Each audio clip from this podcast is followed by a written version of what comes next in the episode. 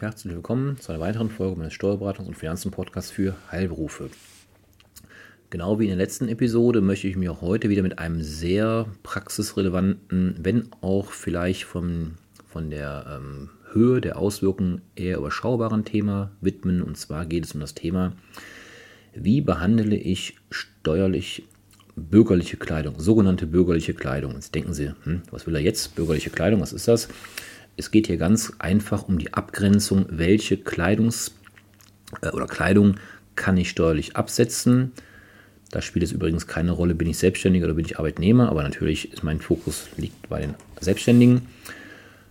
Welche sind absetzbar und welche nicht? Hier geht es insbesondere um zwei Steuerarten. Das ist die Ertragssteuer, also in erster Linie die Einkommensteuer relevant und das ist zum anderen auch die Umsatzsteuer. Es gibt ja durchaus auch Betriebe im Heilberufewesen, im Gesundheitswesen, die umsatzsteuerlich relevant arbeiten. Und deswegen gibt es da zwei Aspekte zu berücksichtigen.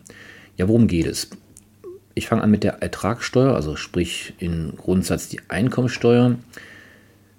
Grundsatz ist hier, unverändert seit eh und je kein Betriebsausgabenabzug. Der BFH hat zuletzt nochmal mit Urteil vom 16.03.2022 entschieden, dass Aufwendung für diese sogenannte bürgerliche Kleidung als unverzichtbare Aufwendung der Lebensführung, der privaten Lebensführung grundsätzlich nicht steuerlich abziehbar sind in der Gewinnermittlung. Sie sind nur dann als Betriebsausgaben zu berücksichtigen, wenn es sich um sogenannte typische Berufskleidung handelt, die nicht auch zu privaten Anlässen getragen werden kann.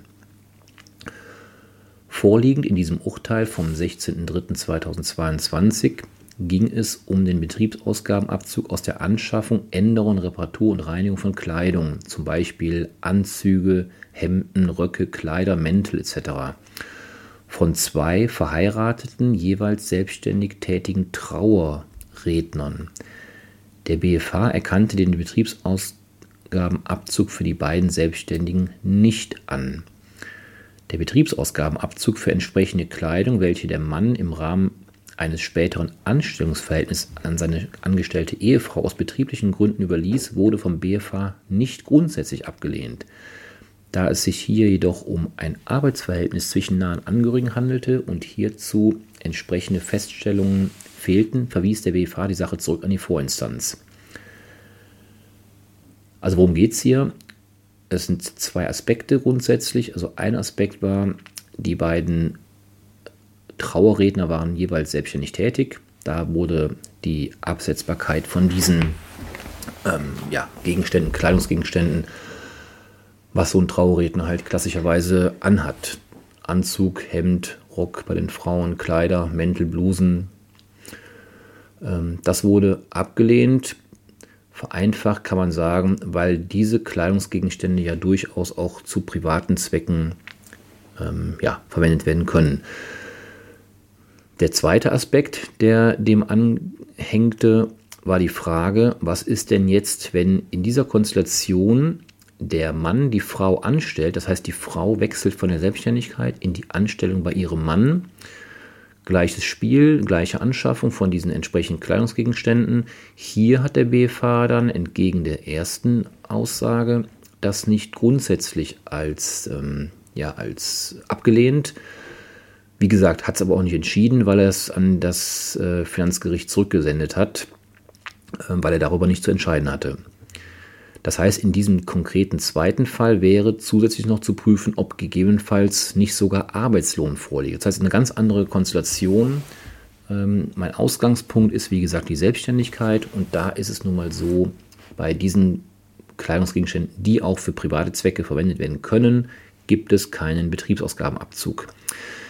Jetzt ist natürlich eine Frage, was sind jetzt Kleidungsgegenstände, die dieses berücksichtigen oder was ist denn die sogenannte typische Berufskleidung, die eben abzugsfähig ist.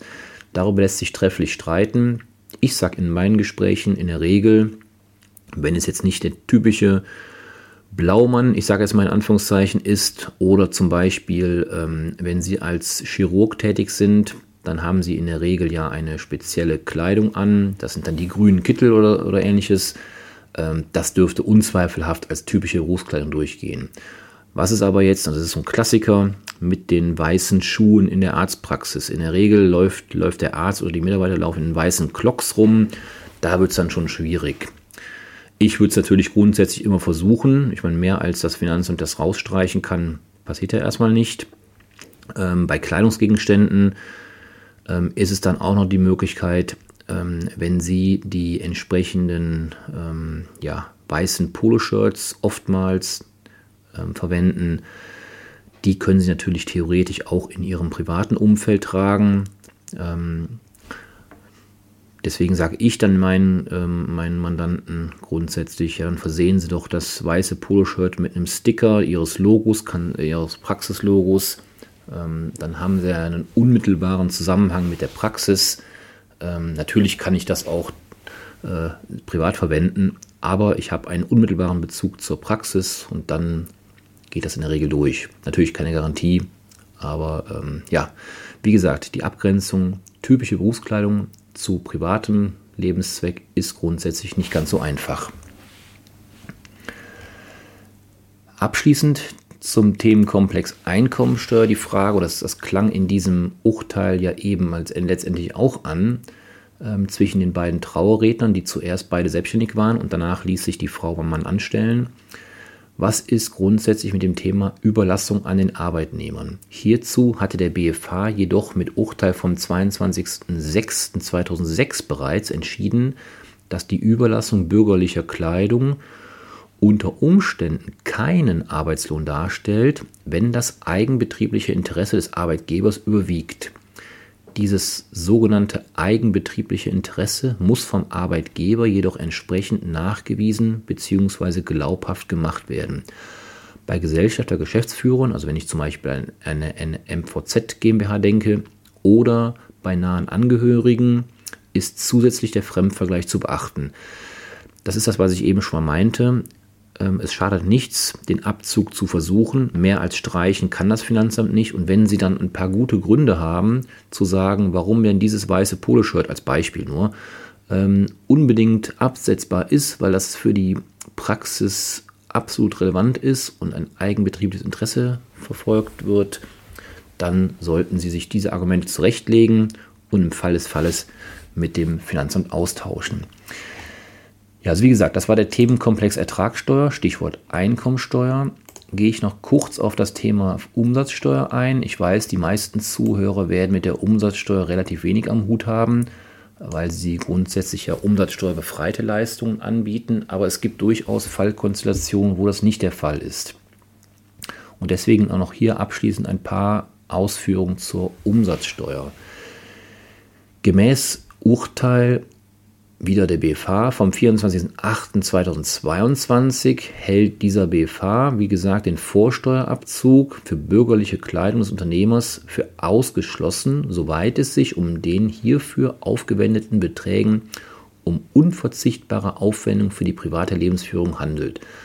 Also Sie merken schon, die Begrifflichkeiten sind sehr ähnlich, so dass man sagen kann, Ertragssteuer, Einkommensteuer und Umsatzsteuer gehen hier in dem Fall ähm, die gemeinsame Richtlinie vor.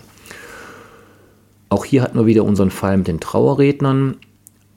Und in dem Fall ist die Konsequenz eins zu eins die gleiche. Das heißt, die ähm, Abzugs-, die, die ähm, Beträge, die Anschaffungskosten waren weder bei der Einkommensteuer relevant, absetzbar, noch die Umsatzsteuer, die der Trauerredner bei seinem Lieferanten oder beim äh, Geschäft bezahlt hat, war auch nicht als Vorsteuer absetzbar. Ja, wie gesagt, damit will ich es bewenden lassen. Ähm, die Umsatzsteuer geht den gleichen Weg wie Ertragssteuer. Jetzt ist es also bei der Umsatzsteuer noch so, wir haben ja mittlerweile nicht nur das deutsche Umsatzsteuerrecht, sondern auch noch das europäische. Da gibt es eine Mehrwertsteuersystemrichtlinie, die hat oftmals andere Auffassung als das deutsche Recht und deswegen kann man sich immer noch versuchen, in vielen Fällen auf die europäische Richtlinie zu stützen. Ähm, und ähm, ja, aber wie gesagt, das nur noch als, als, kleiner, als kleine Randnotiz. Grundsätzlich, wie gesagt, ist es weiterhin so, und da ändert sich auch absehbar sicherlich nichts, wenn es sich um Kleidung handelt, um sogenannte bürgerliche Kleidung in Abgrenzung zur typischen Berufskleidung, gibt es halt immer Probleme, weil das Finanzamt sagen wird oder die Finanzverwaltung sagen wird, diese Kleidungsgegenstände sind auch privat nutzbar. Das heißt, sie sollten die Kleidung so verändern, so anpassen, dass sie als Argument haben, nee, so mit einem Logo oder mit einem Bild drauf oder mit einem Namensschriftzug oder was auch immer, ähm, kann man sie eben nicht mehr privat verwenden. Und ähm, ja, so kann man versuchen, die steuerliche Absetzbarkeit doch noch hinzubekommen. Ja, mit diesem Aspekt möchte ich heute für heute schließen. Ich wünsche Ihnen einen schönen Nachmittag, schönes Wochenende. Bleiben Sie gesund. Bis zum nächsten Mal. Tschüss.